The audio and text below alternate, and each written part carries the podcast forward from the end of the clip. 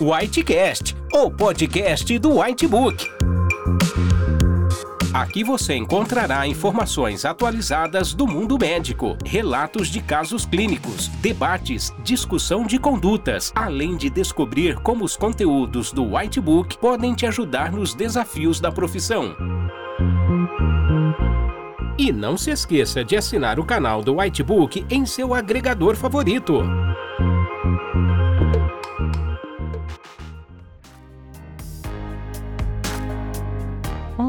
Bem-vindo ao podcast Notebook. Meu nome é Isabel Cristina Mello, sou especialista em infectologia e nesse episódio vamos falar sobre hepatite C, focando em diagnóstico e tratamento.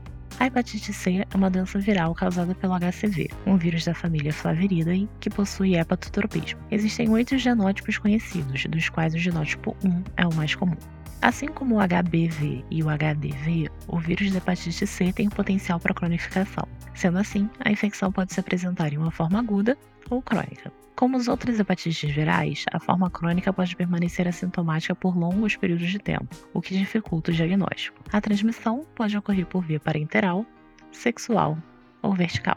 Um fato importante na infecção pelo HCV é que existe uma alta taxa de cronificação, em torno de 60 a 85% dos casos que não são tratados. Fatores associados a um clearance espontâneo do vírus são idade inferior a 40 anos, sexo feminino, presença de quiterícia e a presença de alguns polimorfismos no hospedeiro. Você pode conferir mais informações sobre a história natural da infecção no nosso conteúdo do Notebook. Quando sintomática, a infecção aguda pelo HCV geralmente cursa com sintomas inespecíficos, como anorexia, astenia, mal-estar e dor abdominal. Icterícia e colúria também podem ocorrer. Os casos de insuficiência hepática ou de hepatite fulminante são muito raros. Os casos crônicos podem evoluir para cirrose e para carcinoma hepatocelular.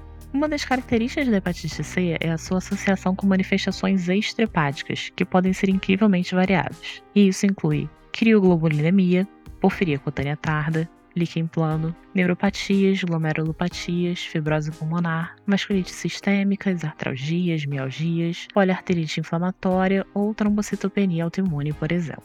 O diagnóstico é baseado em sorologia e na detecção do vírus. A pesquisa do anticorpo anti-HCV é utilizada como teste de rastreio e, caso dê positivo, o diagnóstico é confirmado com a solicitação de carga viral do RNA do HCV.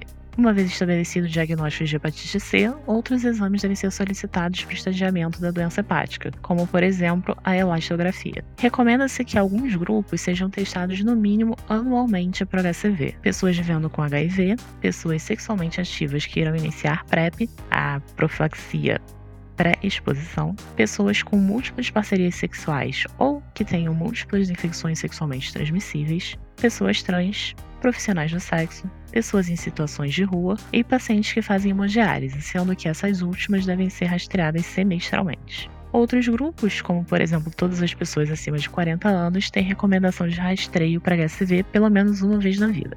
Mais informações sobre os exames do diagnóstico e estadiamento também estão descritos no nosso conteúdo no Notebook. Atualmente, o tratamento da hepatite C é feito com os antivirais de ação direta, os DAAs, e está recomendado para todos os pacientes com infecção crônica, independente do grau de fibrose hepática. Pela recomendação do Ministério da Saúde, o esquema de primeira linha para adultos e crianças a partir de 12 anos ou a partir de 30 quilos é constituído com a associação do Sofo, Busby e do Velpatasvir, um esquema pangenotípico.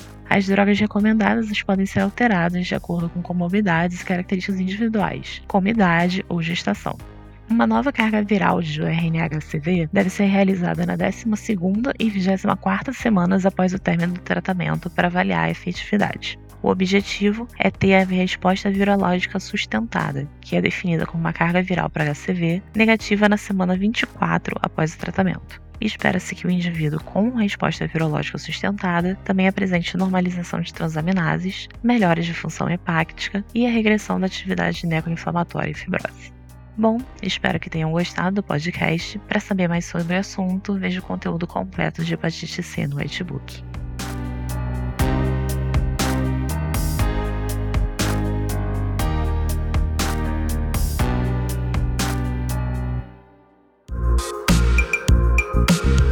Para mais conteúdos atualizados, não deixe de assinar nosso canal do Whitebook e acesse nossos podcasts no portal PebMed em pebmed.com.br.